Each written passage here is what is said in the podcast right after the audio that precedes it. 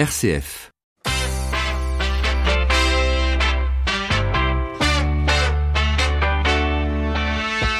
12h30, 13h, ça fait du bien. Melchior Gormand. Allez, c'est parti. Bonjour à tous. En France, le gouvernement souhaiterait que 80% de la population soit formée au geste de premier secours. Mais nous en sommes loin, puisqu'on estime que seulement 20% de la population a suivi une formation. Alors comment à notre tour devenir des héros du quotidien pour sauver des vies? Euh, Nous découvrirons dans quelques minutes une plateforme ludique qui permet de s'initier aux gestes de premier secours. Euh, les présentations avec notre invité en direct dans quelques minutes. Et puis à l'approche des municipales, nous continuerons de parler du rôle crucial des maires dans le champ éducatif en notant également que l'éducation a une place très limitée dans la campagne électorale en cours. Alors quelles sont les initiatives initiative portée par des communes pour renforcer la participation des jeunes et pour transformer les écoles communales. On vous donnera quelques pistes avec Marc Vanesson du think tank Vers le Haut. Ce sera à 12h55. Bienvenue à tous. Nous sommes le vendredi 6 mars. Jusqu'à 13h, ça fait du bien sur RCF. Et pour commencer, euh, comme chaque vendredi, on va décoder l'Europe avec euh, Patrick Longchamp et son invité. L'Europe qui est bel et bien présente à vos côtés et vous ne le savez pas forcément. Alors Patrick, aujourd'hui, on fait un point sur la place de l'Europe dans la lutte contre le coronavirus. Absolument Melchior, car depuis quelques semaines nous ne parlons plus que de ça et de manière macro on reproche beaucoup à l'Europe de ne pas agir plus fermement, par exemple en fermant les frontières, et pourtant l'Europe agit au plus près, au micro, et c'est ce que nous allons voir avec Guillaume Rotti, porte-parole de la Commission européenne en France. Bonjour Guillaume. Bonjour.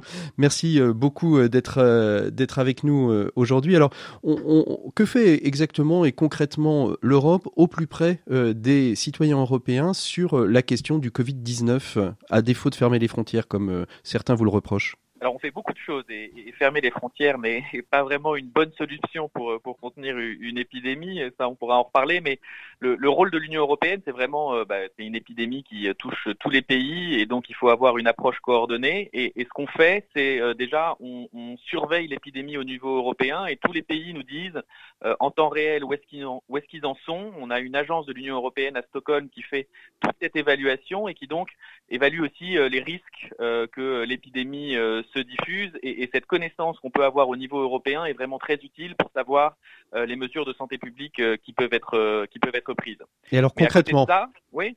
À, côté de ça, on a donc il y a ce rôle de surveillance et on a aussi un rôle d'action beaucoup plus concret. je vais vous donner un exemple. C'est on, a organisé l'achat groupé par tous les pays européens euh, de masques de protection. Vous savez qu'il y a une euh, pénurie en ce moment euh, sur les masques de protection qui sont un des outils qui permettent d'endiguer la diffusion de la maladie. Et plutôt que chaque pays dans son coin se dise ben moi je vais acheter des masques et je vais les garder pour moi, on a organisé au niveau européen un achat groupé, ce qui permet d'en avoir plus et aussi de les attribuer là où il y en a le plus besoin, c'est-à-dire dans les zones les plus touchées. Aujourd'hui, les zones les plus touchées, l'Italie essentiellement Alors pour l'instant, c'est encore les zones qu'on appelle rouges en Italie. Euh, mais on, on, sent que, et on le voit bien en France, qu'il euh, y a de plus en plus de zones euh, d'infection euh, communautaire, ce qu'on appelle, c'est-à-dire où on peut attraper le virus Mhm. Euh, par les contacts qu'on a avec euh, de, de, la vie quotidienne. Et donc notre but, c'est vraiment euh, d'essayer de, de, limiter au maximum la diffusion. En parallèle, on travaille aussi, bien sûr, sur la recherche et sur la recherche de, à la fois de vaccins et de traitements. Et donc on a mobilisé un plan de financement de, de plus de 200 millions d'euros au niveau européen pour accélérer euh, la coopération des, des, principaux euh, instituts qui se lancent dans la recherche euh, de, de, traitement pour, ce, pour, cette maladie. Donc au-delà de l'action que mène chaque pays, l'Europe accompagne ces pays dans euh, l'accompagnement de, de, cette crise sanitaire. Ça veut dire qu'au fur et à mesure des informations, les choses vont évoluer en temps réel pour vous, de manière concrète? Exactement, et c'est très important d'accompagner chacun des pays. Je vous donne un exemple. Par exemple, on a défini au niveau européen qu'est-ce que c'est qu'un cas de coronavirus? Parce qu'on a eu pendant euh, le, début euh, de l'épidémie différents pays qui considéraient euh, qu'il n'y avait pas les mêmes règles pour tester les, les patients pour savoir si c'était un cas de coronavirus. Et ça, maintenant, on a harmonisé ça au niveau européen, donc on a une bien meilleure vision de l'épidémie, où est-ce qu'elle en est. Et ça, ça nous permet aussi d'avoir un, des lignes directrices, des recommandations aux différents pays sur les mesures à prendre en fonction du développement de, de la situation chez eux. Merci beaucoup Guillaume Rotti de nous avoir fait ce point sur le coronavirus dans les décodeurs de l'Europe. Nous, on se retrouve la semaine prochaine. Bonne écoute et on retrouve tout de suite, bonne écoute d'RCF bien sûr, et on retrouve tout de suite Melchior Gormand. RCF, les décodeurs de l'Europe, avec le soutien de la Commission européenne. Les décodeurs de l'Europe euh, à réécouter également sur notre site rcf.fr. Il est 12h36 et nous accueillons tout de suite notre invité. Ça fait du bien, l'invité. Et vous faites peut-être partie des 80% de la population française qui n'est pas formée aux gestes de premier secours et pourtant se former devient une nécessité. C'est d'ailleurs un souhait du gouvernement. Bonjour Célia Riche. Bonjour. Merci d'être notre invité en direct dans Ça fait du bien. Vous êtes directrice pédagogique de LifeEase, une start-up euh, française qui a lancé il y a quelque temps une véritable plateforme intitulée Everyday Heroes en partenariat avec les pompiers de Paris et qui permet vraiment de s'initier aux gestes de premier secours. Euh, ça ne remplace pas les formations. Tout à fait. Euh, L'idée de, de, cette plateforme Everyday Heroes, c'est vraiment d'intervenir en totale complémentarité des formations euh, physiques actuelles qui, qui, sont dispensées par les pompiers, par exemple, ou les associations agréées de sécurité civile. Euh, L'idée, finalement, c'est euh, de toucher les gens qui n'auraient pas eu euh, l'intention d'aller se former euh, en présentiel et, et de les initier aux gestes de premier secours pour ensuite les amener vers de la formation physique, tout comme on intervient aussi après, puisqu'il y a des gens qui se forment euh, aux, gestes de premier secours et, euh, et notamment la formation PSC1. Euh, mais passer quelques mois après la formation, voire quelques années, on n'ose pas toujours agir en situation d'urgence parce qu'on a un peu oublié. Mhm. Donc la plateforme permet de, de, réviser toutes les semaines à son rythme les gestes de premier secours. Alors j'ai utilisé ce terme plateforme parce que c'est à la fois un site internet mais aussi une application mobile que l'on peut télécharger sur euh, iPhone ou même Android. Euh, Célia Rich, vous avez pensé d'ailleurs cette plateforme de manière très ludique. Oui, l'idée c'est vraiment de s'amuser en apprenant les, les gestes de premier secours. Euh, c'est euh, des mises en situation qui font appel euh, à des euh, situations qu'on peut rencontrer au quotidien. une brûlure à la maison, une plaie au travail, etc. et toujours sous forme de, de, jeu. On gagne des cœurs à chaque étape. et c'est fait exprès, évidemment, des cœurs, hein, pas des points. Et alors, ce sont des jeux euh, qu'on appelle euh, souvent, euh, alors c'est un terme qui apparaît depuis quelques années, les serious games. Oui, un serious game parce qu'en fait, on vous met vraiment, on vous plonge dans une situation avec une, une, image de fond qui fait comme si vous étiez dans la vraie vie. Alors évidemment, il n'y a pas que euh, les arrêts cardiaques que vous essayez de, mettre en avant dans, cette plateforme euh, Everyday Heroes. Il y a également euh, les malaises, les étouffements, les brûlures. Comment est-ce que vous avez pu construire cette application? Finalement, euh, ça part d'un constat plutôt simple, puisque face à un arrêt cardiaque, aujourd'hui en France, on a à peu près 5% de chances de survie. il faut savoir qu'il y a 50 000 arrêts cardiaques chaque année. Euh, donc c'était important pour nous euh, de, travailler sur cette application euh, pour pour atteindre des taux qui sont de 30 à 40% dans les pays nordiques où la formation au premier secours est beaucoup plus importante à chaque étape de la vie, que ce soit à l'école ou quand on passe le permis, etc. On, est formé, on suit ce, genre de, formation au geste de premier secours. Donc c'est déjà une première étape pour contribuer à augmenter les, chances de survie face à l'arrêt cardiaque. On, travaille aussi sur une nouvelle génération de défibrillateurs chez, chez Et l'idée, c'est euh, d'avoir une offre globale vraiment euh, qui inclut la mise à disposition d'un défibrillateur et également la sensibilisation digitale de toutes les personnes qui sont amenées à être autour de ce défibrillateur pour qu'elles soient sensibilisées pour qu'elles puissent prendre conscience qu'un défibrillateur, c'est très simple à utiliser. Un enfant de 10 ans peut le faire aussi efficacement qu'un pompier et surtout connaître les bons gestes à faire face à l'arrêt cardiaque. Mais vous l'avez dit, on ne travaille pas que sur l'arrêt cardiaque avec Everyday Heroes. On travaille sur tous les sujets euh, qui sont relatifs au premier secours, les malaises, les étouffements, les hémorragies, les plaies, les brûlures, etc. Et encore pas que, puisqu'on travaille aussi sur des sujets de, de prévention euh, du grand public et notamment euh, bon, bah, là sur euh, sur l'actualité, on a développé une scène pour prévenir la transmission du, du coronavirus. donc, qui vous enseigne finalement les bons réflexes à avoir dans, dans, cette, dans cette épidémie. Et on va continuer de présenter cette application, cette plateforme Everyday Heroes avec vous, Célia Riche, pendant quelques minutes. 12h30, 13h, ça fait du bien. Melchior Gormand. Alors, euh, s'initier au geste de premier secours, ça passe également par apprendre à réagir euh, face à une situation d'urgence. C'est quelque chose qui peut faire extrêmement peur pour une personne qui n'est pas du tout initiée à une situation, qui n'a jamais été confrontée d'ailleurs à cette situation. Comment est-ce qu'au sein de cette plateforme, on peut justement euh, déstresser, on va dire, si jamais il nous arrive de rencontrer cette situation, Célia Riche?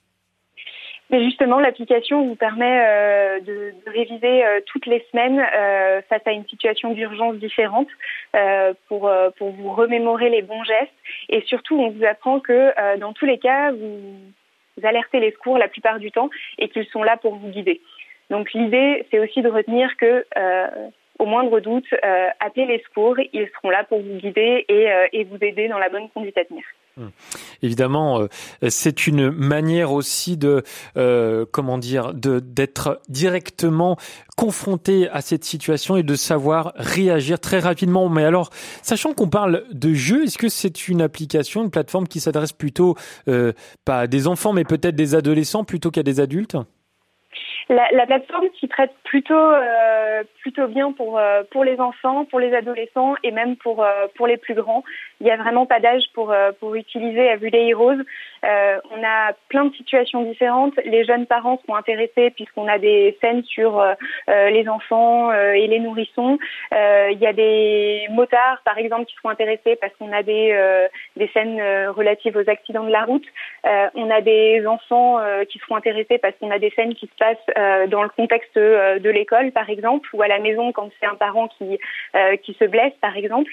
Donc donc ça peut vraiment toucher tout le monde et il n'y a pas d'âge pour commencer à apprendre à sauver des vies finalement, parce que la plateforme, on peut aussi y jouer en, famille. même un enfant qui ne saurait pas lire pourrait y jouer avec ses parents. Le parent peut lire la question et les réponses et l'enfant cliquer sur la bonne réponse sur le téléphone. Alors il y a une centaine de mises en situation qui sont disponibles sur cette plateforme et application et qui sont régulièrement d'ailleurs actualisées.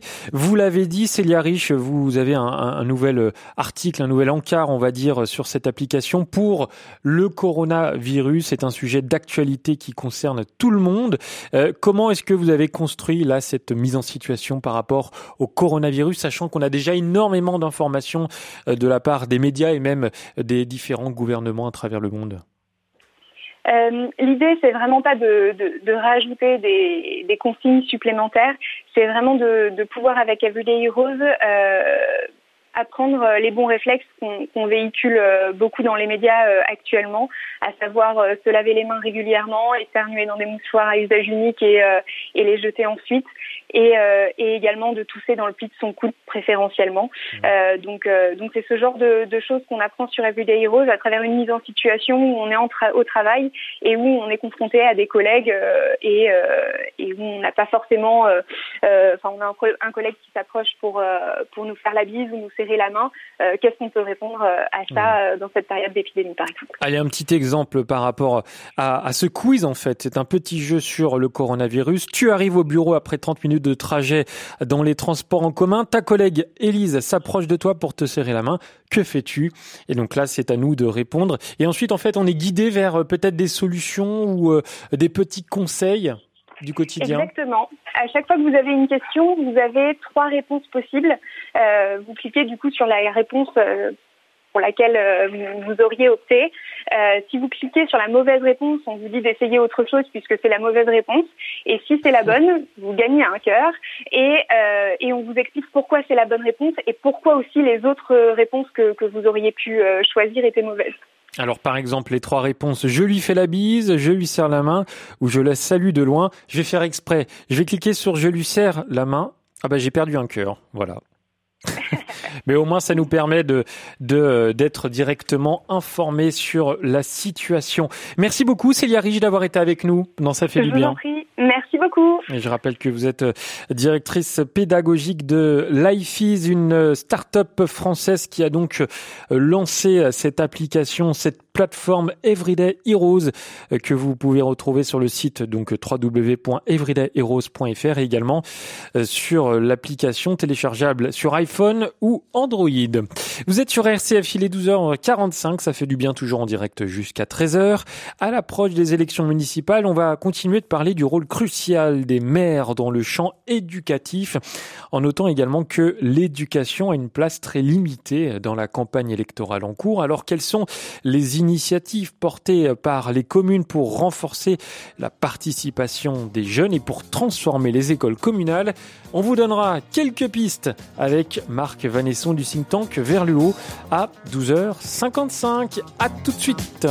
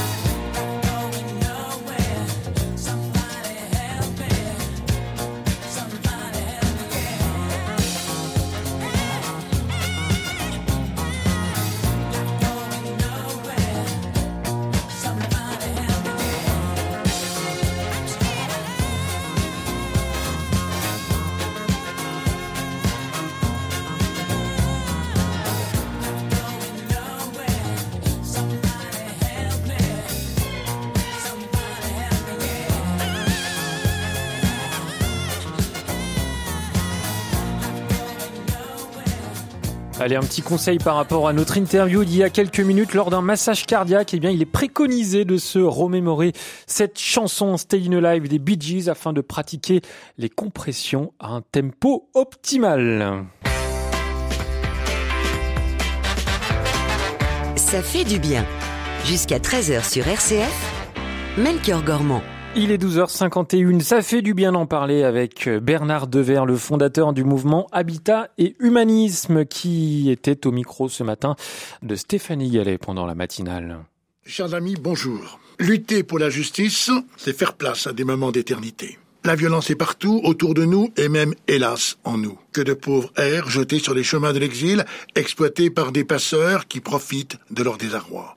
Que de chantage, de pratiques commerciales trompeuses, infligeant des amendes colossales, que les méga-groupes payent sans sourciller, l'argent coule à flot, il fait briller les apparences. L'économie offre le spectacle d'une course pour le toujours plus et à tout prix sans s'inquiéter de l'impact que crée l'outrance et l'oukase de la financiarisation. Comment lutter contre cette violence? Quel remède? Eh bien, l'économie solidaire. Cette nouvelle économie a l'audace d'imaginer la générosité qui est à la finance ce que David est à Goliath, la fragilité plus forte que la force. D'aucuns s'étonnent, et mieux encore s'interrogent. Est-ce possible? Un déplacement des regards se perd pour se détacher de la focalisation des grands et gros chiffres, leur préférant le devenir des personnes. L'économie solidaire s'évalue à son impact mesurable, permettant de percevoir les transformations qu'elle opère. En ces temps liturgiques qui nous préparent à la Pâque du Seigneur, ne pourrions-nous pas aussi, là où nous en sommes, faire rouler les pierres pour que s'ouvre un avenir plus lumineux pour tous? J'entends la parole du Christ. Soyez parfaits comme votre Père céleste est parfait. Mais quelle est donc cette perfection? Celle d'être Père, Père, Mère avec lui, pour témoigner d'une attention à l'autre, aux autres. La violence inévitablement tombe, la loi des reins faisant place à celle de l'amour pour comprendre, suivant la belle expression de Simone Veil, la philosophe, que le bien est la source du sacré. Des déplacements alors s'effectuent, ils peuvent très concrètement devenir des placements sur une valeur inestimée, traduisant des moments d'éternité. Il nous appartient de les susciter. Voilà un message du père Bernard Dever, le fondateur du mouvement Habitat et Humanisme que vous pouvez entendre chaque vendredi matin pendant la matinale sur RCF. 12h30, 13h, ça fait du bien. Melchior Gormand. Il est 12h53 et nous retournons tout de suite sur les bancs de l'école. Tous éducateurs avec Vers le haut le think tank dédié aux jeunes et à l'éducation. Et comme chaque vendredi pour euh, finir cette émission, nous parlons éducation avec vous, Marc Vanesson. Bonjour. Bonjour Melchior. Alors la semaine dernière, vous nous avez parlé du rôle crucial des maires dans le champ éducatif, en déplorant le fait que l'éducation avait une place très limitée dans la campagne électorale en cours. Et vous avez commencé à nous présenter des initiatives portées par des communes pour renforcer la participation des jeunes, pour transformer les écoles communales.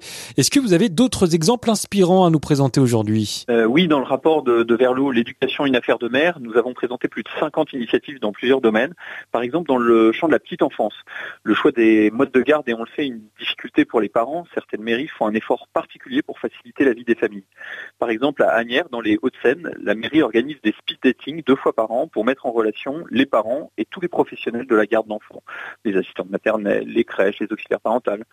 Niort, dans les Deux-Sèvres, a la même démarche pour faire rencontrer les parents et les babysitters potentiels. Alors un des autres défis pour euh, les tout petits, c'est la transition entre la crèche et l'école. Est-ce que vous connaissez des initiatives de communes pour euh, faciliter cette entrée à l'école? Dans, dans l'Oise, à Bayeul-sur-Terrain, la mairie a mis en place un jardin passerelle qui permet une transition progressive entre les modes de garde individuels et collectifs des tout petits et l'entrée à l'école maternelle. Il y a un grand nombre de partenaires qui participent à ce, dispositif, l'éducation nationale bien sûr, mais aussi la Ligue de l'enseignement, la médiathèque et les parents. Et l'enjeu, c'est vraiment de créer du lien entre tous pour mieux accompagner l'enfant. Il y a la ville de Roubaix dans le Nord qui propose, elle, des classes passerelles pour les enfants de deux ans qui rentrent en maternelle. Les parents et les enfants sont invités avant la rentrée pour découvrir la classe, rencontrer les équipes. Et puis après la rentrée, euh, il y a encore une très grande participation des parents à la vie de la classe. Et en dehors euh, du scolaire, les mairies ont-elles un, rôle à jouer dans l'éducation? Oui, elles peuvent jouer un rôle moteur dans l'offre d'activités périscolaires. À Sotteville-les-Rouen, en Seine-Maritime, la mairie propose aux jeunes un contrat. Elle finance une activité de loisir pour les 6-17 ans en contrepartie d'un engagement citoyen de leur part, la participation à une activité intergénérationnelle, une action en faveur de l'environnement. Euh, je pense aussi à Fézin dans le Rhône. Euh, la ville a inventé le périscolège, à l'image du périscolaire en primaire, mais pour les collégiens. Grâce à un emploi du temps aménagé, les jeunes collégiens peuvent participer à plein d'activités pour un prix modique, que ce soit dans les loisirs, euh, l'art, les sports ou aussi la découverte des métiers. Et les parents dans tout ça, Marc Vanesson, que peuvent faire les mairies pour euh, les aider dans leur mission? Là encore, les mairies peuvent avoir un rôle d'impulsion décisif pour soutenir les actions portées par les associations. Dans les Hauts-de-Seine, le réseau des parents propose des ateliers pour les parents, notamment grâce à l'appui de plusieurs communes qui sont vraiment très mobilisées. Il y a aussi des communes qui s'engagent dans le soutien à la conjugalité pour aider les couples en partant du principe que si les conjoints s'entendent, c'est aussi un atout pour les enfants. C'est par exemple le cas de la ville de Bordeaux qui, avec une association qui s'appelle Cap Mariage, propose des préparations au mariage civil. Je suis quand même euh, assez impressionné par la diversité de ces initiatives. On pourrait en évoquer plein d'autres, notamment auprès des jeunes les plus fragiles, comme euh, à Montpellier, où une mini-crèche circule dans un bus itinérant pour donner un appui ponctuel aux parents en démarche d'insertion, ou bien à Aurillac, où le Centre communal d'action sociale intervient directement dans les écoles en prévention pour créer du lien entre les parents et l'école, pour accompagner les, enfants en situation de fragilité dans du soutien scolaire, euh, plutôt que d'attendre qu'on vienne les voir une fois que les enfants sont en difficulté, les travailleurs sociaux prennent les devants sur euh, l'impulsion de la mairie. Et donc j'invite euh, vos auditeurs à utiliser le test éducation que Vers le Haut propose afin de noter les programmes des candidats dans le champ de l'éducation. Euh, j'ai envie de dire pour finir, ce n'est pas parce que les jeunes générations ne votent pas qu'il faut les oublier. Merci beaucoup Marc Vanesson. On se retrouve la semaine prochaine toujours pour parler éducation. Et en attendant, rendez-vous donc sur le site internet www.verlehaut.org. À la semaine prochaine.